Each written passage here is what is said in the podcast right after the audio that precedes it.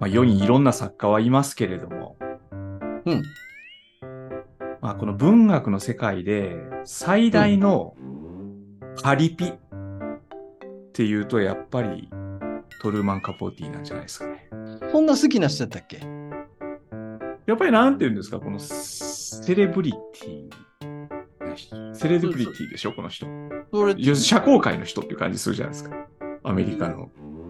イイメージじゃなくて実際そうやったん俺そのその辺知らないイメージじゃなくて、なんかそういう、こう、まあ、この人、要するに、その、商業的な成功を収めた作家でありでああすね。そう、うんうんうん、まあ、いろんななこのち著名人と付き合って、知りませんよ。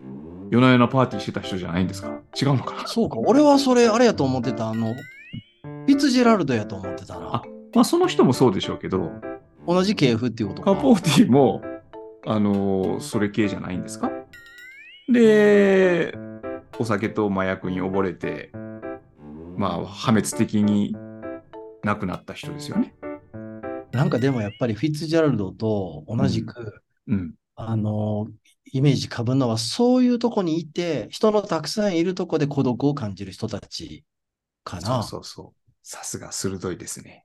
で、しかも、うんこのカポーティは、まあ、ニューヨークでこの活躍した人ですけど、うんうんうん出身ニューオーリンズなんですよね。ああ南部のなそうそうそう。南部さんやで、そう。うんでお、お父さんとお母さん離婚して、うんで、母方の親戚に預けられて、うんで、お母さんが再婚した後、ニューヨークに行って、うんでだけどまあ、そのちょっとお母さんとの間にもまたいろいろこう、圧力があってですね。うんうんうんまあ、お母さんにこういろいろやいのやいの言われてるんやけど、お母さんに愛されたいという気持ちを抱えつつ、まあ、それちょっとこう、アダルト・チルドレン的なところがあるのかもしれませんけど、で、まあ、作家を志してですね、えーうん小説を書いた。で、今日取り上げるこのミリアムという作品が、1945年の作品ですけど、これがまあ、あの、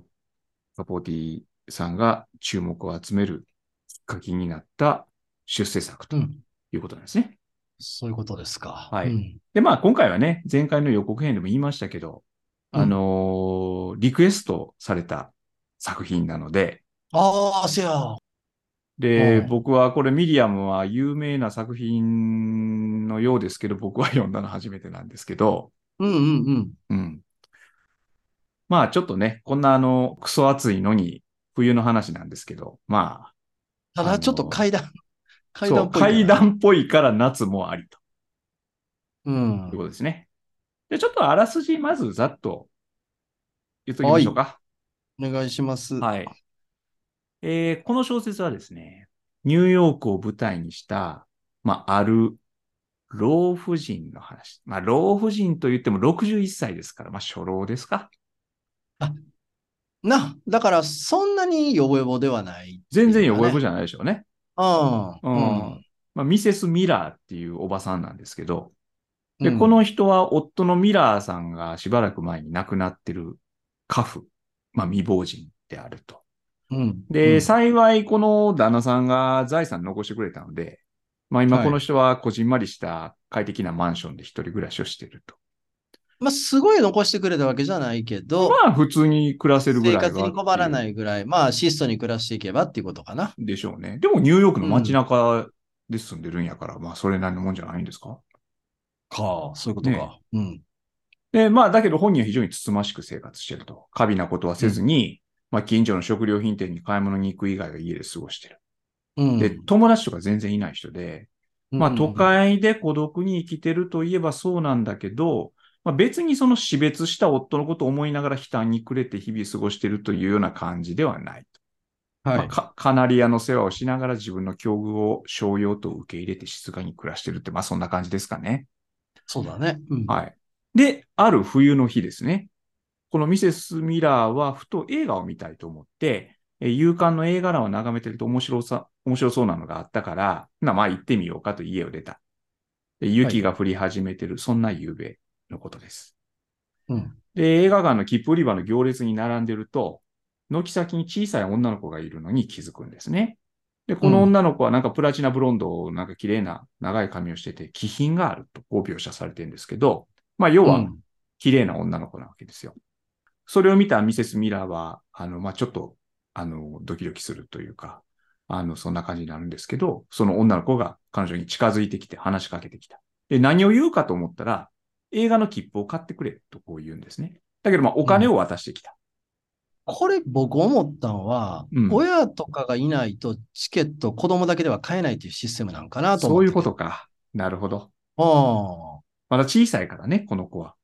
だからそのおばさんに声かけて、まあ親子というか、孫との関係みたいにしてチケットをそういうことです買かっ。てもらうっていうか。 なるほうん。ど、なるほど。えー、まあ、このミセス・ミラーを、まあ、ええよって言って、まあ、こうてあげるわけです。二人は、まあ、映画館に入るんですけど、しかし、こんな夜に女の子が一人で街にいるっていうのが変な話で、でミセス・ミラーが、お母さんはって聞くんだけど、少女は答えない。うんで、あなた名前なんていうのって聞くと、ミリアムと答える。で、このミセス・ミラーびっくりするんですね。それうはん、彼女のファーストネームと同じだからなんですけど、うんで、このあたりからちょっと話が怪しいになってくる。この日はまあそれぞれ映画を見て別れたんですけど、後日ですね、えーミセス・ミラーがまあ夜寝巻き来てさ、寝ようかっていう時に家のベルが鳴った。で、こんな時間に誰かと思って少しドアを開けてみると、なんとあの映画館で出会った少女がそこにいる。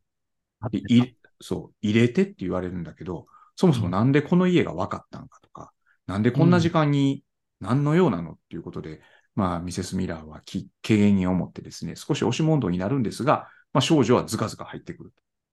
で、あなた帰らないとダメよ、お母さん心配するわよと言ってもどこ吹く風で、で、お腹空いたからジャムのサンドイッチ作ってくれとかずうずうしいことを言うと。で、じゃあサンドイッチ作ってあげるからそれ食べたら帰るんよとこう言って作ってやるんですが、少女はその間にミセス・ミラーの宝石箱をあげてカメオのブローチを身につけたりとかですね、ちょっと勝手にな。とうん常軌を逸した感じになってくる。うん。ミセス・ミラーはまあ怖くなってまっすぐ出ていくように言うんですけど、こうのん少女はなんとテーブルの上の花瓶を床に叩きつけて出ていくと。最後な。そなんかあの増加が気に入らんかったみたういそうそな。うそう。その花瓶には増加が刺してあったっていうんですけどね。うんで、まあ、この一件があってから、このミセス・ミラーには、この街がちょっと違った風に見えてくるわけですよ。やっぱ不安に満ちた場所に見えてくる。まあ、それくらい彼女にとってはショックな出来事だったし、まあ、なんといっても彼女はこのように一人ぼっちの人なわけで、孤独がひとしを感じられてくる。うん。それからしばらくしてまた少女が現れるんですね。もうこうなってくるとゾッとする感じなんですけど、この少女はなんかすごい大きい箱を持ってきた。でここに住むって言うんですね。で、ミセス・ミラーはパニックになって、まあ部屋を飛び出してですね、下の階に住む部屋の人に助けを求めた。だからこの下の階の住民は、このご婦人があんまり取り乱してるもんだから、うんまあこの旦那さんの方がミセス・ミラーの部屋をじゃあちょっと見てきてあげましょうって言って見に行った。だけどそこには女の子なんていないわけです。で、戻ってきて、誰もいませんでしたよと、大丈夫ですかという、まあそんな話ですよね。ミセス・ミラーは恐る恐る自分の部屋に戻る。確かに少女の姿はない。だけうどしばらくするとタンスの引き出しを開けたり閉めたりする音が聞こえ出して、人の気配を感じる。ふと目を上げると少女がいて目が合うんですね。で、少女はハローとこう言う。そんな話でした。ちょっと最後、ゾクゾクっとするようなな。もう階段ですね、これは。階段やな。階段ですね、これ。うん文豪階段傑作選とかにも入れたくなるよね。痛くなりますね。これめちゃくちゃうん怖くなかったですかこれ読んでて。いや、怖いやろ。これ、僕ね、この短編集ね、夜の木っていう、はいはい。新潮文庫で川本三郎さんが訳さはれいて、はい。これね、僕昔読んだことあるんですよ、ね。あ、ほんまに。うん。あ、そうでですか。このミリアもなんとなく覚えてたけど、覚えてましたああ。ただやっぱ改めて読むと、うん。最後はゾクゾクっとくるよね。あねえ。あの、谷崎潤一郎の小説で、アシカリっていうのがあんねんけああ、ど、はいはい。これもちょっと、まあ、ちょっと違う。まあでも階段みたいな話で、うん。最後、最後にゾクゾクっとくんねんけど、このミリアムはそれと交代し、あの、ここう一対っていうか、うん。あのー最後やっぱり、うん、鳥肌立つようなね。うん。あれ、いい意味じゃなくそん感じて、ですよねいい意味じゃなくてっていうか、あのー、ゾッとして鳥肌が立つみたいな感じやるよね。そうそう。うん。これ、えっと、リクエストくださったっていう話でしたよね。そうなんですよ。はい。なんかそれ、あの、それに合わせて何かお話というかコメントというかなんかあるんですかね、その方から。いや、あのー別にないんですけど、 あの、これよかったら取り上げてくださいっていう、まあ、その、あのー好きなんでしょう、この話。あ、お好きっていうことか。お好きなんでしょう。で、その、これリクエストしてくれた方は、あの、前回の予告でも言いましたけど、この我々の試食会のポッドキャストの、あのーなアイコンっていうか、あれをデザインしてくれた、はい。あのー人でね、あはのい。す若い女性なんですけど、よく本読んでいてですね、ああ。うん、あの、いすごろくんなものを読んでる方でね、カポーティが好きかっていうのは、まあ、そんなに、そんな話聞いたことないんですけど、まあでもこれを、よかったらと。まあなんか、でもやっぱりちょっとこう、ぞ、ぞわぞわするっていうか、うん。ああー他の人これ読んでどう思うのっていうことがあ、ちそういょうこっとやるとと思気う。になったんでしょうね。ああ、あうの、ん。で、まずそのね、我々アイコンって言えばいいんかな。あの、とても気に入ってるアイコンを作ってくださって、はいありがとうございます。ありがとうございます。ここでいきなりお礼を言ってますけど。もうこれだって僕ら、あの、これい一個作ってもらって、もうすぐにこれ気に入ったよね、これね。これいそいうでなすん。ですよ。うん。うん。この試食会のコンセプトを言ったら、じゃあこんな感じですかって作ってくれたんですよね。ね、イメージ僕らも、あ、いいけいいです、いいです。こえれえ感じのね。うんそう。だからあんまりセンスのる人なんですよね、その方を失望させるような読み、読み解きっていうようなことも別に僕らできる能力があるわけでもないけど、うん、どんな感想を持ったかって、あんまり失望させるような話したらちょっとあかんから、まあプレッシャーやな。これ、これ理解度試されとんちゃう、これ。そう。で、これ読んだことある人も多いんでしょあおあ、そらだくろうね。うん、だろうね。うん。う。うん。うんあの、ね、この夜の木の一番最初に入ってる断片やから、うん。ああ、だから、うん。でしょで、またこの作家を考える上で大事な作品。まあ、これで実質的なデビューというか、まあ、出世作なわけで、何歳ぐらいその時。これね、1945年の作品で、で、カポーティって24年に生まれてるから、あまじゃたあもうまだ21歳ぐらいですよ。ええ21それでこのか完成度か。うん。やっぱ、あれやな、双葉、双葉は何だっけ先端は双葉より芳しってやつですか。おーそうやまさなに。そういう感じですね。この年でこんなレベルの音楽の音っていうさ。きらめく才能ですよ。もうさ大江健三郎だってほら、20、あ20そうか歳ぐらいで書いてあげるし、それ、それクラスですよね。あの、細部が生きてるやん、やっぱり。うん。あの、ニューヨークの街全体に雪が降ってさ、はい。こう、音がしなくなるわけやん。人の歩く音も、車の音も聞こえ、あの、聞こえなくなってみたいなことやん。うんそのですね雰囲気作りも絶妙にうまいし、うん。ああ、だからもう、シーンとこう静まり返って冷え切った中で、うん彼女のこの主人、主人公でいいんかなミセスミセス・ミラーの神経だけが研ぎ澄まされていく感覚を僕たちは。は追体験するっていう感じかな。そうですね。ああ、だから名編ですよ。うん名演ですね。うんもうこんなぐらいにしといたら、あの ーこれ以上喋ったら失敗するんちゃういやー、でえちょもっなとじゃあ、小島さん、聞かせてや、あなたの読み解きといういかやさ、読み解きどんな話だとう思ったこれでもね、あのーこのカポーティという作家の、うん。この後の彼のまあ運命ということを思えばですね、はい。まあこういう作品で出てきた。うん。つまり、この、このミセス・ミラーっていう人が、うん。あーいかに一人ぼっちであるかってことをこれ書いてるわけですよ。孤独がな、ひしひし孤独と。がねうん。うん。旦那さんが亡くなって、で、一人、都会で一人暮らしをしている女性で、友達もいなくて。で、このうん。少女ミリアムっていうのは、このミセス・ミラーの、まあ、分身というか、うんあーですよね。で、そう、あの、彼女の少女時代の姿なのかもしれませんけど、うん。うん。だからその、まあ、分身というか妄想というか、うん。ああ、ということですよね。だからこのミセス・ミラーっていうのは、あの、淡々と生活してるようなんだけれども、うん。実はその、ものすごく、こう、彼女の心の中には、この、深い孤独があってね。うん。で、それは何か彼女自身も、こう、普段は自覚してないようなものなのかもしれませんよね。うん。それ、が、こういう妄想というか幻想というか、こんな形で、えー、忽然と現れてですね。で、そ、の自分の妄想によって自分が追い詰められていくっていう、そういう話ですよね。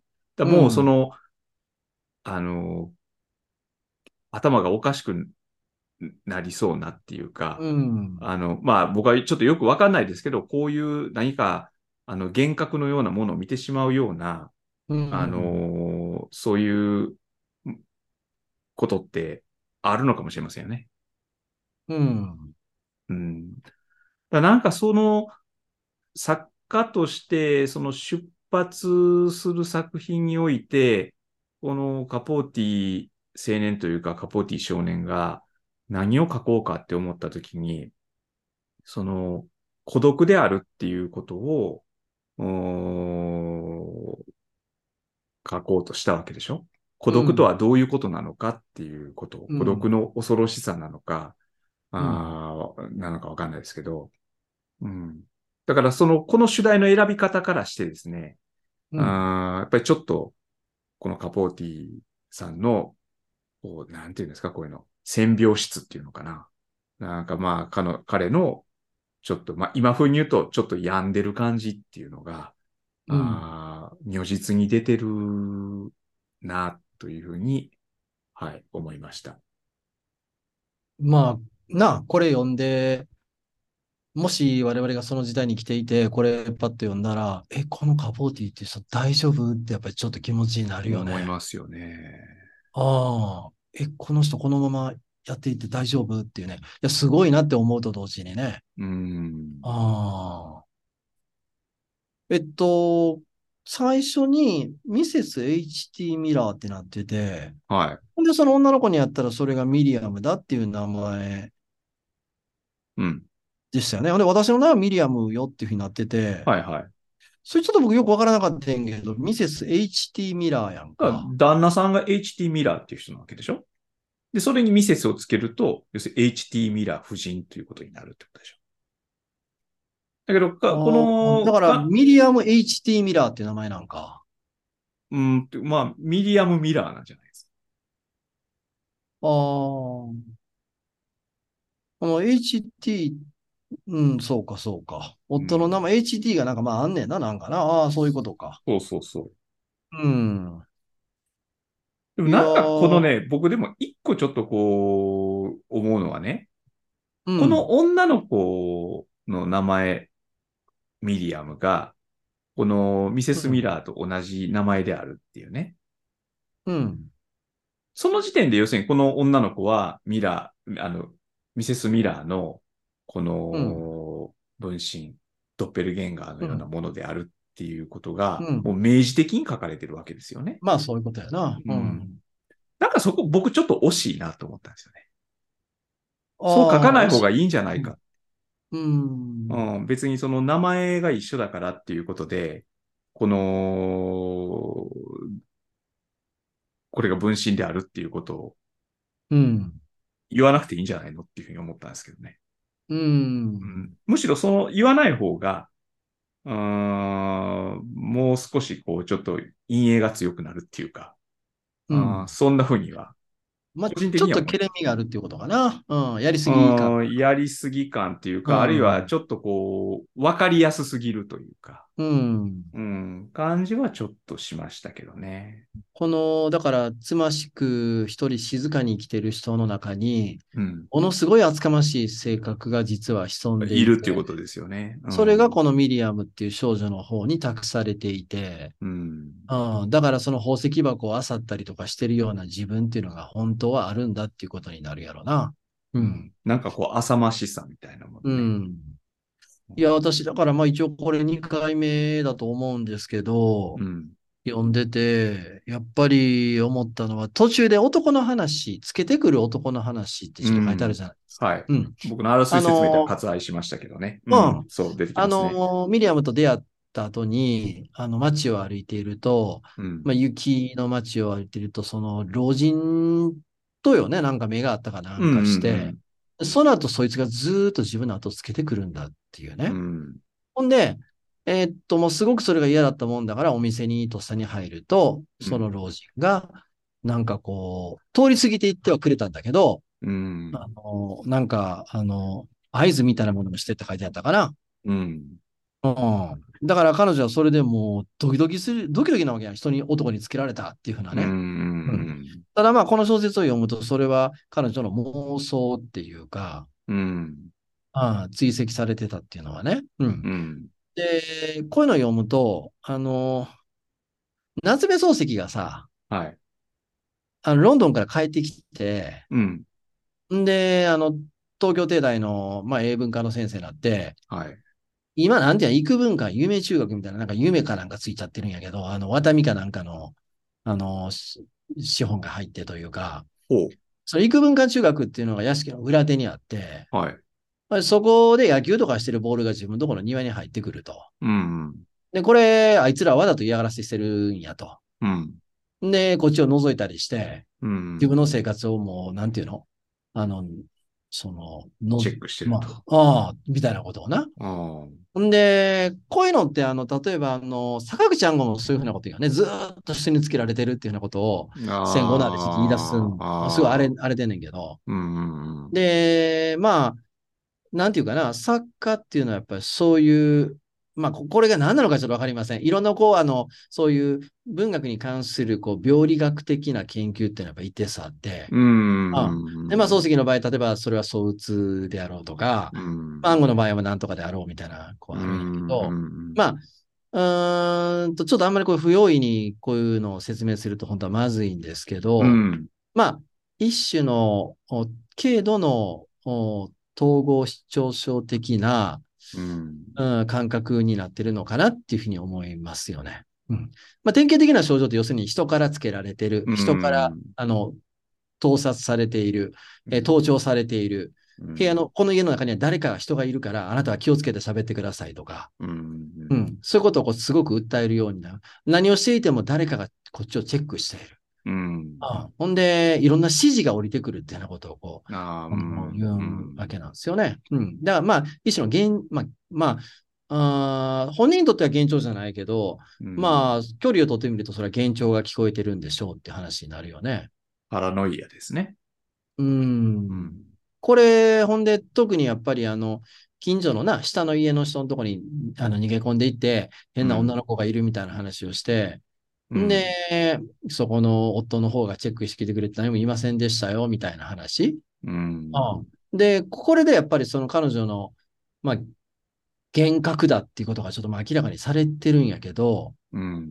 彼女にとってはそれは幻覚ではなくて、本当に聞こえている、本当に見えている。うん。うん、だからハローっていう声は彼女には間違いなくきあの聞こえて覚える。てる。ねうんうんだからこういうの読むと、うーん、まあさっき言った話やな、ちょっとサッカーの精神状態みたいなものが、うんかなり心配になると同時に、うーん、まあこれちょっとなかなか難しいんですけど、あのーこういう精神的な病理っていうのは、まあ、グラデーションみたいなもんやから、うんうんうん。どっから一線越えましたみたいなものじゃやっぱりないわけですよね。そうですね。正常と異常っていうのは線がはっきりしてるわけじゃないってことですよね。うん。で、それも当然、あの、波があるっていうか、うん。うんだから、この小説、パッと読んだときには、やっぱこのミセス・ミラーっていう人が、うんまあ、やっぱり、うん、ある種の病理に入っていってるっていうう。んでその感覚を、やっぱり、えーものすごく繊細なこう筆遣いで、うんえー彼女がふっと我に返ったり、うんまた幻覚の中にずっと入っていったりとかっていうのをこう描いていってますよね。うん。だからうんもうそれはもう、とびきりの技巧ですよね。二十歳ぐらいで、うんこんなものが描けるって。で、やっぱりそれを読んでる僕らも、うん、その世界に没入していっちゃうよね、やっぱりね。自分にも見えてるような気、うんどそれはどう自分にも見えてるような気がしない。それはそうですよね。完全にだからこのミセス・ミラーの視点で読者を読んでいくことになるわけだから、うんだから彼女が見てるものや聞いてるものを、まあ我々もこう同じように体験してる。まあだから、気色悪いわけですけど、これを読むとなねん。なんこの厚かましい子はーっていう感じになるよね。うん。押しかけてきて、うん。あのーブローチ勝手にこれくれって言い出したりとか、うん。私ここに住むって言い出したり、うん。特にあの花瓶をぶっ壊すのは衝撃よね。うんうん怖いですよね。あのー前にワイルドな話一回やったやんか。はいはいはい。ああれで僕、ジュード・ローの出てる映画があるって話あちょっあとあ、しはいたとは思ういはい。えあの映画の極めつけの名場面が、え。うん。風邪ひいて調子の悪いワイルドが寝込んでて、うん。ほんで、そのジュード・ローのやってる役、ダグラスって、アルフレッド・ダグラスって言うんやけど、恋人ね。俺と一緒にあのパーティーに行く話やってんけど、まあうん男の子たちとね。うん。ところが風邪ひいて調子悪いから、ボージー頼むよ。俺は風邪ひいてるんだ。そこの水を取ってくれっていうふうに、うんワイルドが言うと、もうジュード・ローが切れまくって、うん。で、もう4文字ワードを言いながら、うん。そこにあったその水差しやなうん。花瓶じゃない、水差しやな。うん。思いっきり床に叩きつけて割るっていうシーンがあって、うん。ちょっと狂気が こもってるんやけど、うん今回のはもうそれに匹敵するような、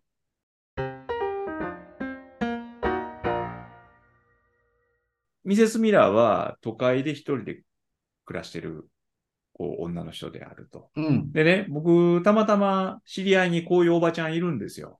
すんごいああ東京の街中でね、暮らしてはると。で、うん旦那さんやっぱり亡くなってて、うん。で、誰ともあれせんと、あの、静かに。そう、静かにね、うん都会のマンションで、あの、暮らしておられるという、あの、うんご婦人を知ってるんですけど、うん。で、その人、ね、のことをちょっと思いながら僕は読んでたんですけど、別にその人は何か病気とかいうことはないんですけど、うん。この、異常に神経質なんですよね、やっぱりなんあか。あ。そうなんでちゃういろんなことを。ものすごく恐れてる。はいはいはいはい。それは当たり前ですよね。だからその、泥棒入ったらどうしようとか、うん。コロナの時にはコロナかかったら怖いからもう私全然絶対外出えへんとかね。はい。まあそういうことをこう言ってると。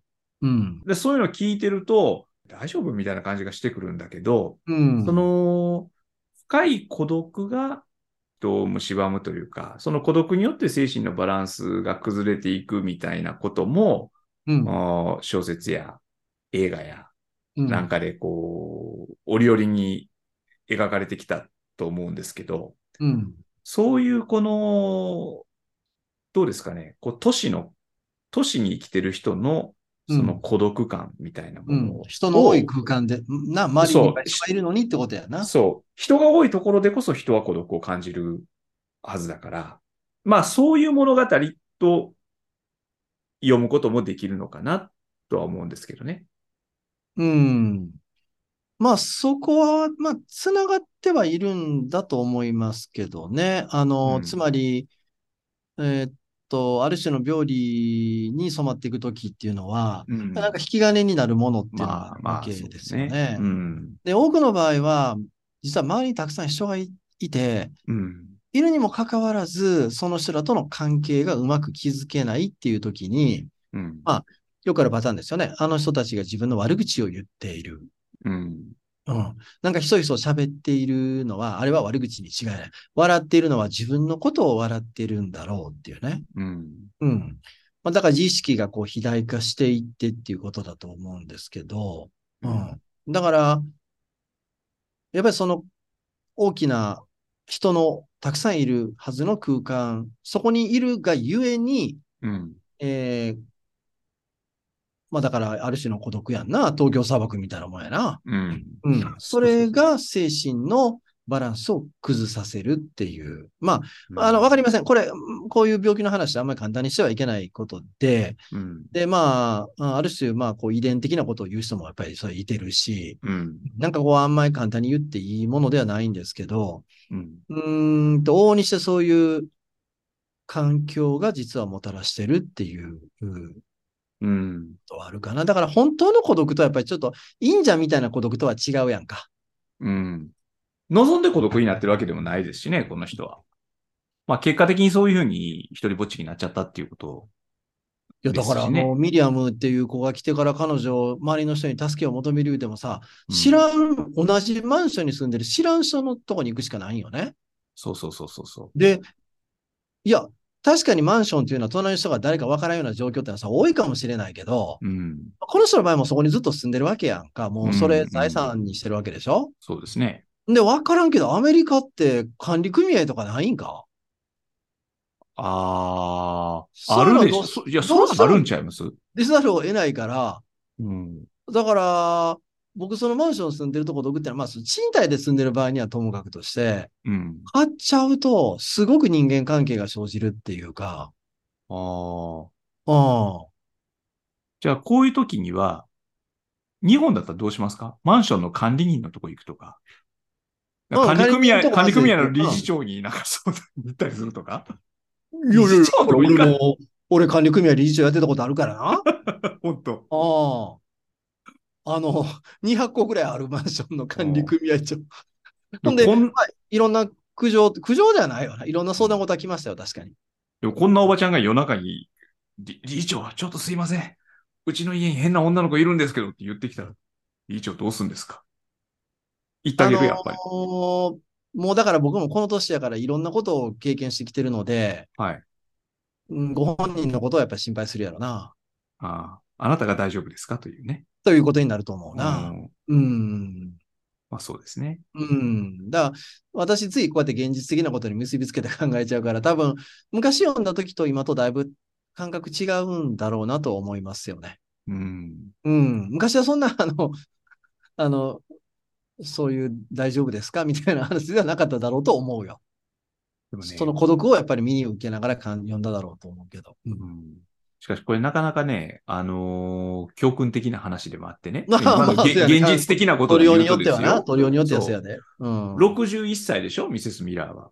まあそんまなあ年ろだな。ね ?60 過ぎたら、まあ定年退職する人もいますよ、そら。うん。ほん、で、よく言うじゃないですか。うん、定年した後ね、みんなすぐその、老後のお金のことばっかり言うと。うん。だけど、うん。そのお金じゃない。大事なのは人的資本っていうか、はいはい。その、友達とか知人とか、うん、そういうのがいないとですね、うん。その仕事一筋でやってきた、特にサラリーマンなんかはね、うん。その定年してしまうと、もうずっとほら、テレビの前で横になってるおっさんになってしもたりとかですね、まあおうんばさんになってしもたりね、うん、それ危ないと。危ないというか、その、そういう人が結構世の中いるわけでしょ。あの、な、女性の方は普通はしぶといって言うねんけど、うん。ただ、この人みたいに多分夫に依存してた人やと思うんよね。夫以外に、うんもう夫がだから、夫であり、うん父親であり、あの、友達であり、みたいな、いくつもの役割を多分夫に担わせてた人やろうな、みたいな想像しちゃうよね。そうですね。あで、まあ子供もいないんでしょう、おそらく。あ、多分な。うん。だから、うん一気に全てを人間、人的な、まあ、あの、あの星葉さんの言った言葉で言うと、人的な資本うん。を彼女は一気に失ってしまった可能性があって、で、また自分で気づいてこなかったわけでしょ、その人的な資まあ、本そうっていうなんもだのよをね。ね。まあ、気づく必要なかったんで、夫がいるときは。それが多分いろんな役割をしてくれてたんだと思うんですよね。うん。で、お金まで残してくれたわけやんか。うん。ある意味彼女は自分の好きなようになって生きていったらええねんけど、うん。そのやり方がいまいちわからないっていうことやな。しやっぱりこうね、人間にとってコミュニティっていうのは非常に大事ですね。このミセス・ミラーのこの感じを見てしまうとですね、 言うたらこ、いやい。や、こないなったらあかん。いや、僕もね、ほんと友達いない人間ですからえね。えー、もうやばいですよ、これ。もうあの、人事じゃない。人越し、こうなったらどうしようみたいおな。ーちっこい自分みたいなやつが家の中出てきたらどうしようみたいな。 外歩いたら攻めつけられてな。あそう。ーちょっとだからね、そういえう。ーそうか、そういう読み方してんや。いやーいや、だからこれ結構世代によって読み、読んだ感触違うんちゃうかな。これ僕らにね、おすすめしてくれた彼女ってまだ30代の前半なんですよ。そこまで言ってんの大丈夫いいですよ。名前言ってないから。 あ、大丈名夫。前言ってないかうんうん。ら。ね。で人的資本もああありそうな人ですよ。ああ、よかったよかったよかっだから、その彼女がこの小説をどう思って読んだのかっていうこと身に染みて読んでははったらちょっと心配になるような。うん身に染みてたらね。 うんうん。でもその孤独とはどういうもこと、どういう状態なのかっていうことを、その想像できる作品ではありますね。これを読むと、年を取って一人ぼっちでいたらうんどんだけこの夜べないというか、そのた頼りない気持ちになるかと、不安になるかっていうことは、あーちょっと想像はできますよね。もう僕らな、50ぐらいになるともう想像どころかもう間近に迫ってきてるからなもう。やばい。本当に、もう これ、ほんまこんななったらどうしようっていう。もうあれあのあれやん、囲碁クラブとかも全部オンラインになってしもうとるからさ、そうですよ。どこで人と集い合ったらええかも難しいよね。いやー、ほんとそれ。ああ、どうしよう。やっぱり読書会やろうか。こういう感じでね。で もね、カカポーティは、でもにそう21でこれ書いてるわけでしょ、うん。そ、の、まあ、後に彼はそういうね、パリピンになっていくわけですよ。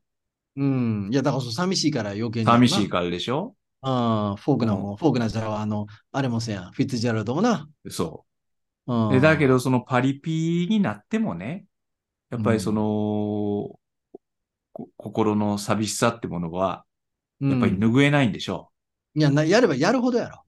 そう。だからね、うん本当はあの、インスタグラムとかで、もうあの、上半身裸でこうタトゥー見せてバーベキューやって、ウェーって騒いでるようなやつにもね。そんなんあんの、インスタグラムってそういう世界なの知らんけど、僕これ僕もやってないから知らんけど、お勝手ー勝手にそう思ってるんですけど、みんなあの花の写真とか撮ってあげてんのちゃうのそんなんじゃない ですよ。